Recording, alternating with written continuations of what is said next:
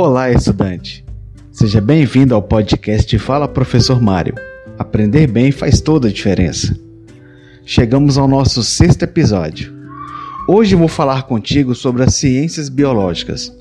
No episódio anterior, conversamos sobre as ciências exatas e da Terra, lembra?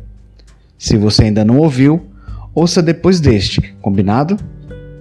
O foco das ciências biológicas, resumidamente, é o estudo da vida em diversas escalas, desde o microscópico até o meio ambiente em que o indivíduo está inserido.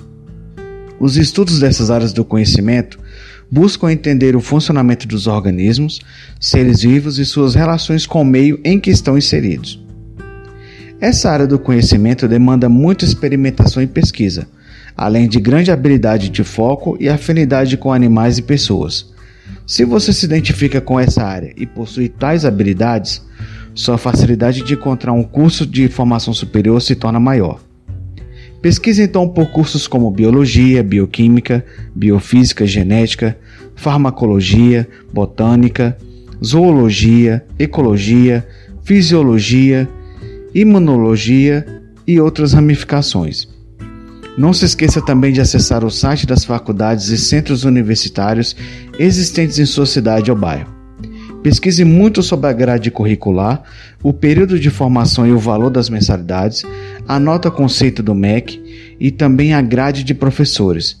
É importante que mais da metade dela seja composta por mestres e doutores.